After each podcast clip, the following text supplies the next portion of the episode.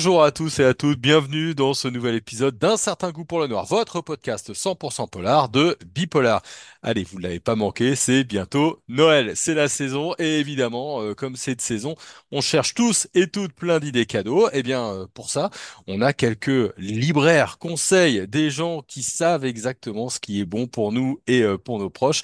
Et j'ai tout de suite avec moi Benoît Lacoste. Bonjour Benoît. Bonjour Jérôme, comment vas-tu? Bah, plutôt pas mal. Et toi, tu es en, en direct de ta librairie aux feuilles volantes à Saint-Paul-les-Dax. Et euh, toi, du polar, t'en as mangé toute l'année et tu as trois bons conseils à, à nous donner. Peut-être que le premier, on va commencer, c'est c'est Jacques Sausset. Ouais, alors bon, je sais pas, euh, toujours il y a des, des- des- il y a tellement de choses, on va essayer de sortir un peu de, de l'ordinaire. Jacques Saucé, Ce qu'il faut de haine, son deuxième polar euh, chez Fleuve Édition après euh, L'Aigle Noir. Euh, là, on est avec un bon thriller rural noir euh, sur relativement bien fait comme d'habitude. Euh, comme j'arrive à le présenter à la librairie, c'est comme le bon vin, les années passent et Jacques Saucé se bonifie. Là, en fait, on est donc on part à la campagne, on part à, à Pierre-Pertuis, un petit village du Morvan, euh, plus exactement au bord de sa rivière qui s'appelle la Cure, vous verrez. Et donc, euh, on va traquer avec le capitaine Ferrand et son équipe à Paris, euh, qui s'appelle donc le commissaire Montboissier, avec Jacques Alice et les habitants, un assassin. Alors, une histoire de vengeance et de haine qui est servie par une plainte percutante et visuelle une construction qui est relativement habile, vous verrez, et surtout audacieux. Et puis alors, cette fin, je ne vous en dis pas plus. Bon, si, un poil de plus. Il faut aimer un petit peu les vers de terre, mais avec la rentrée littéraire, les vers de terre étaient un peu de, euh, sur le devant de la scène. Et pour les âmes sensibles, il y a quand même certains passages qui peuvent être assez compliqués.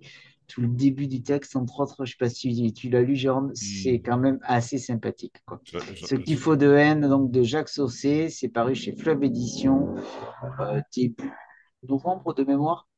Et donc, c'est un, un très bon thriller noir. Si vous voulez découvrir La Plume de Jacques un peu plus tranquillement en allant vous promener, vous avez en version poche chez Pocket euh, L'Aigle Noir qui est sorti en même temps. Ouais, c'est toujours bien, Jacques Sausset. hein. C'est toujours bien maîtrisé. C'est toujours euh, euh, les lignes de narration sont toujours très propres. L'intrigue est toujours prenante. hein.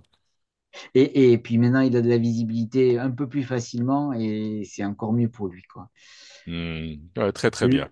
le second, on va sortir un petit peu encore du contexte. Euh, on va C'est un polar. Euh, Personne ne meurt à Langerbayern de Morgan Odick, le nouveau donc Morgan. C'est bien plus qu'un polar en fait. Euh, Morgan Odick, vous avez dû, son nom ne doit pas vous être inconnu parce que comme beaucoup en fait avec les bonnes raisons pour mourir, il est paru il y a déjà quatre ans. Euh, vous avez dû tomber sous le charme de cet auteur. Euh, là, bon, autant le dire classique, hein, c'est un opus qui est différent forcément, et puis c'est quelque chose qui est très conventionnel et classique au niveau de, l'enquête policière. Là, de ce côté-là, il n'y a pas de souci. Pareil, il faut accepter de prendre le temps, parce que Morgan prend le temps de poser euh, bien son contexte. Peut-être que vous trouverez que c'est un peu lent. Bon, si vous connaissez Morgan Odick, forcément, vous comprendrez pourquoi par la suite. Par contre, tout l'intérêt de ce texte-là, en fait, c'est que c'est un texte qui est vraiment original, puisqu'il continue à creuser euh, ces petites marottes, c'est-à-dire écologie, géopolitique. C'est clairement engagé, ça va vous faire réfléchir. Et en fait, il va s'emparer d'un sujet du moment avec un polar ben, comme nous, on les aime. Quoi. Donc, comme je l'ai dit, il y a de l'écologie, il y a de l'économique, il y a du politique, il y a du militaire. Ça manque pas d'enjeu. Vous avez un décor qui est campé à l'extrême nord, comme ça, on est tranquille aussi. On va faire un petit tour en Russie. Aujourd'hui, ça va forcément résonner pas mal.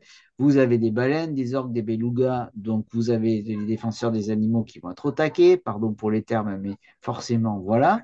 Et donc, au milieu de tout ça, vous avez des super personnages. Honnêtement, vous ajoutez l'écriture de Morgan, fluide, c'est intelligent. Vous avez de nombreux dialogues pour que ça aille vite. C'est surtout très documenté et très riche, et ça va surtout vous donner envie d'aller creuser encore plus quelque part là-dessus. Et puis, même si j'ai commencé en vous disant c'est un opus qui est classique au niveau euh, euh, enquête policière, bah, ça tient quand même la route jusqu'au bout. Il n'y a aucun problème de ce côté-là. Et honnêtement, on ne va pas faire du classique, mais il faut quand même préserver la nature, avoir conscience de nos dégâts. Parce que mine de rien, quand on voit, on finit ce texte-là, c'est divertissant, mais ça nous laisse forcément un petit goût amer sur toutes nos bêtises. Et je m'y inclus à l'intérieur, nous les hommes, et tout ce qu'on est en train de fracasser.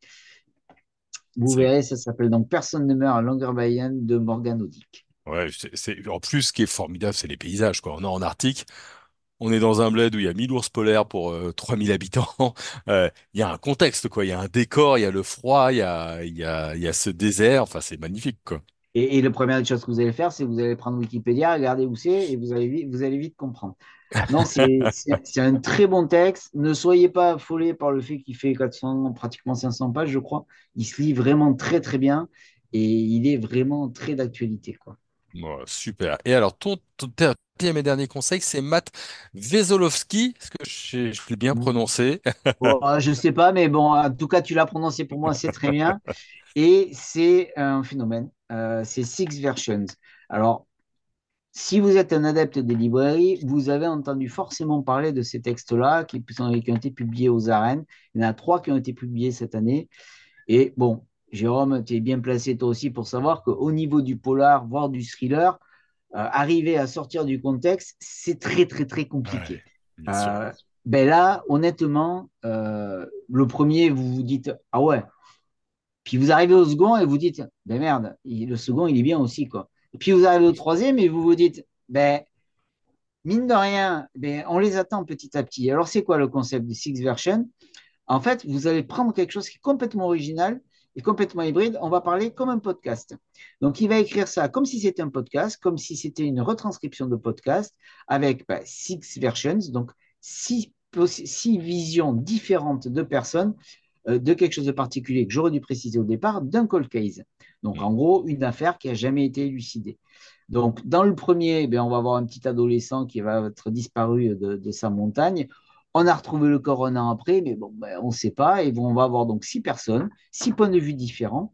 Et on va avoir des dialogues justement entre ces témoins et, euh, Scott King, pardon, qui va animer ce podcast. C'est honnêtement super bien fait. On a une ambiance qui va évoluer, on va flirter avec tous nos genres de, thrillers, on va vraiment rentrer forcément un petit peu dans le psycho. Honnêtement, il maîtrise vraiment tout. Vous avez du suspense, vous avez une trame originale. C'est très innovant puisqu'on ne s'attend pas à ce genre de choses et on reste assez bluffé quand on finit, euh, quand on finit ce, ce cold case-là. Le 2, ben, on ne change pas, hein, on ne change pas une affaire qui gagne. C'est toujours pas uniforme, c'est toujours très original. On est peut-être encore plus dans le, dans le psycho là-dessus, avec une, une- adossé, on va dire, à une vision de, notre chère société un petit peu différente. Bon, là aussi, c'est un peu comme euh, Jacques Saucé. On va quand même être un petit peu anxiogène par moment hein, sur ce deuxième. Et ben, le troisième, ben, j'ai plus rien à vous dire, quoi. Il y a, y a encore des choses qui sont nouvelles par rapport à tout ce que vous avez vu. On est toujours sur six versions, toujours sur un cold case, toujours sur un format qui est plutôt court, là. On doit être à moins de 300 pages, je pense, sur ces livres-là. Et plus ça va, plus vous allez vous aimer. Si vous êtes adepte du, thriller psycho, si vous aimez les choses qui sortent un petit peu de l'ordinaire, euh, foncez sur Six Version. Il y en a trois.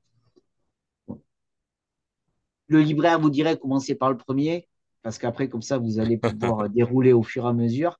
Ça vous plaît ou ça vous plaît pas, mais le premier, honnêtement, est vraiment très très bien. Ça se dévore, c'est impossible à lâcher, c'est vrai. C'est de Matt Wesolowski, c'est aux arènes. Et Six Version, je ne sais pas combien il y en aura, s'il y en aura six peut-être, mais les trois premiers, les yeux fermés, vous pouvez y aller. Et en Voilà, plus, et en plus, c'est magnifiquement traduit par Antoine Chenas, lui-même auteur de polar, parce qu'il a sorti euh, Bois au renard euh, cette année, et puis euh, cette année, tout à fait. Donc, Et je te remercie parce que je, j'ai fait une grave erreur de ne pas le, de pas le citer. Ne jamais oublier que tout roman étranger ne peut être très bien accepté par nous sans un bon traducteur. Merci, ouais, et puis, et puis Antoine Chenas, il est, il est auteur de polar, alors je trouve qu'il y a parfois des, des, des résonances, sans doute que pour apprécier un Je mystère pense, et une je ambiance, euh, pense aussi, effectivement. Il est d'autant plus euh, qualifié. Merci beaucoup, Benoît. Merci, Jérôme. Hein, Merci à tous. Et puis, ben, bonne, euh, bonnes achats, bonne lecture. Et joyeux Noël à tous. Bonne fête à tous. Voilà, et si vous êtes dans le coin de Saint-Paul-les-Dax, eh ben, passez voir euh, Benoît Lacoste à la librairie aux feuilles volantes. Vous ne serez pas déçus et vous, re- vous repartirez avec plein de bonnes idées euh, lecture. Allez, bonne journée à tous et à toutes. On se retrouve très vite pour un nouvel épisode d'un certain goût pour le noir. En attendant, je vous laisse avec euh, nos 200 émissions. hein, comme ça, on peut continuer ensemble en journée en polar. Puis je vous laisse aussi avec notre boutique et notre Tipeee. Allez y faire un tour là aussi. Vous avez des bonnes idées pour Noël. Allez, bonne journée à tous.